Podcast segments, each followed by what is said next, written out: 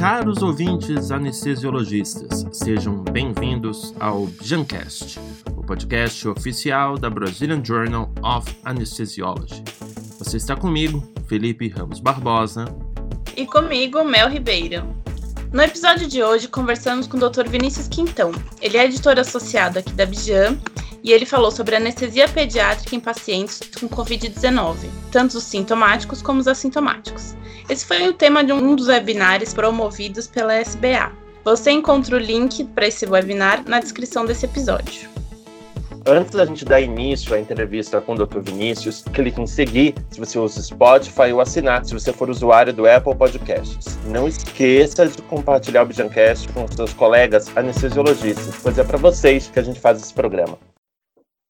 Então, hoje a gente vai conversar com o Dr. Vinícius Quintão, sobre o webinar COVID e anestesia pediátrica. Converso agora com o Dr. Vinícius.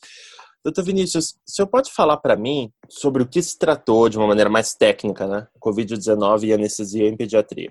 É, então, Felipe, é, eu sou do Comitê de Anestesia em Pediatria da Sociedade Brasileira de Anestesiologia, junto com mais dois colegas.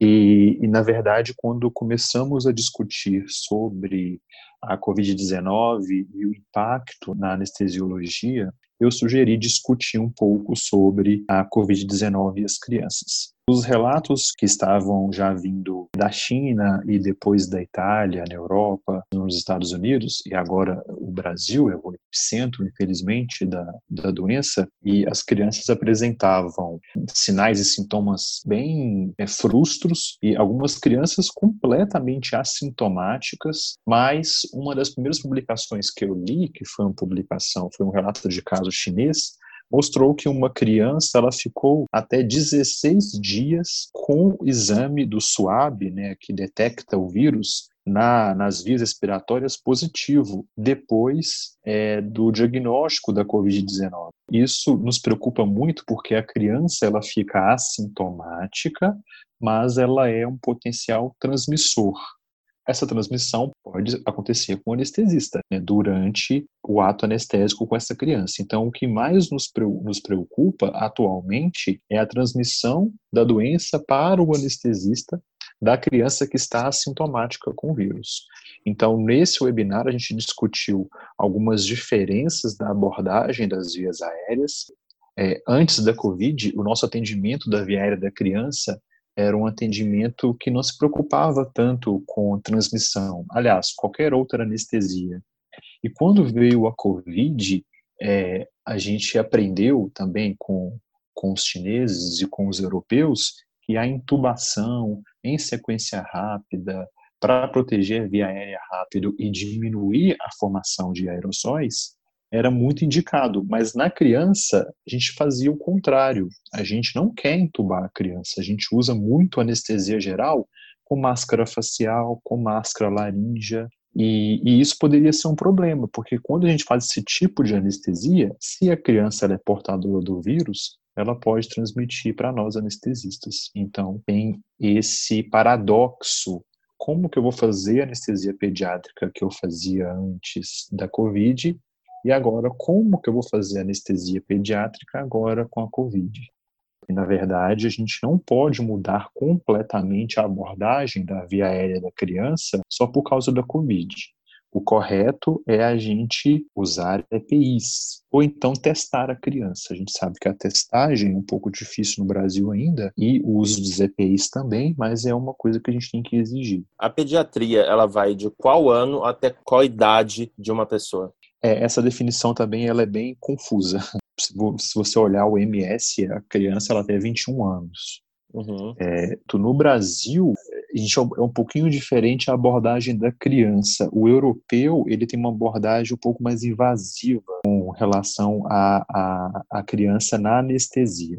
Por exemplo, no Brasil, a gente tem como costume fazer uma indução inalatória com máscara facial. E essa indução inalatória com máscara facial, ela é potencialmente formadora de aerossóis. Então, poderia aumentar a transmissão do vírus para o anestesista e toda a equipe que está ali cuidando da criança no ambiente perioperatório. Aqui no Brasil, a gente gosta de induzir inalatório, a criança dorme e depois a gente pega a veia. Uhum. Foi publicado um artigo no, no Anesthesia Analgesia, de um grupo que se chama PED, é um grupo colaborativo de estudo de vias aéreas em crianças, e eles recomendam a indução venosa. É um grupo formado por europeus, canadenses e americanos. E eles recomendam a indução venosa porque ela gera menos aerossóis. Mas tem criança muito ansiosa, você examina e você vê que vai ser difícil de puncionar a veia. Essas crianças têm que ser induzidas por máscara facial, porque o próprio choro pode também formar aerossóis. Então, por isso que a gente fala que é esse paradoxo. E a gente fica muito na dúvida, porque antes é, da Covid, a gente tinha uma certeza em anestesia pediátrica. Se a gente puder, a gente vai usar o dispositivo de via aérea menos invasivo, que é a máscara facial. Só que a máscara facial pode levar à formação de aerossóis.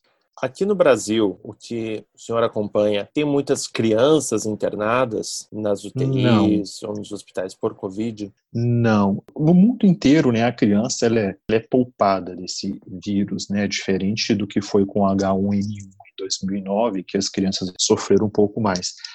Mas nos hospitais que eu trabalho, eu não percebi um aumento do número de crianças com Covid. E quando elas apresentam, as crianças que eu anestesiei agora durante a pandemia, elas não têm sintoma de Covid-19. Elas ficam positivas, mas eu não percebi nenhuma criança com sintoma grave igual eu consigo ver nos adultos. Então, o senhor uh, anestesiou crianças com Covid positivo, porém assintomáticas? Completamente assintomáticas. Essa criança, ela não tinha nenhum sintoma, mas a gente sabia que ela era portadora porque ela foi testada. A Covid-19 não é uma doença cirúrgica, é uma doença clínica. Essa criança não tinha nenhum sintoma da Covid-19, mas era portadora e precisou de uma assistência anestésica. O senhor falou que Covid-19 não é uma doença cirúrgica, é uma doença clínica. Em quais casos, então, que a gente está falando de anestesia? Paciente ele sofre um trauma e ele tem a portador do coronavírus ou tem a Covid-19, ou então ele tem a Covid-19 ou é portador do vírus e precisa de algum tratamento cirúrgico, por exemplo, de uma apendicite, retirar uma vesícula, colocar um acesso central, no caso das crianças, a apendicite, no caso da criança. São uhum. cirurgias de emergência e urgência que, apesar da Covid-19, tem que ser resolvida, porque senão o paciente vai morrer da questão cirúrgica. Eu queria que o senhor falasse sobre isolamento social por parte das crianças e uma mensagem, talvez alguma dica para os pais que têm crianças que precisam ficar em casa. É, é, uma, é uma discussão que eu estava tendo hoje aqui na minha casa sobre isto. É, realmente a criança ficar é, isolada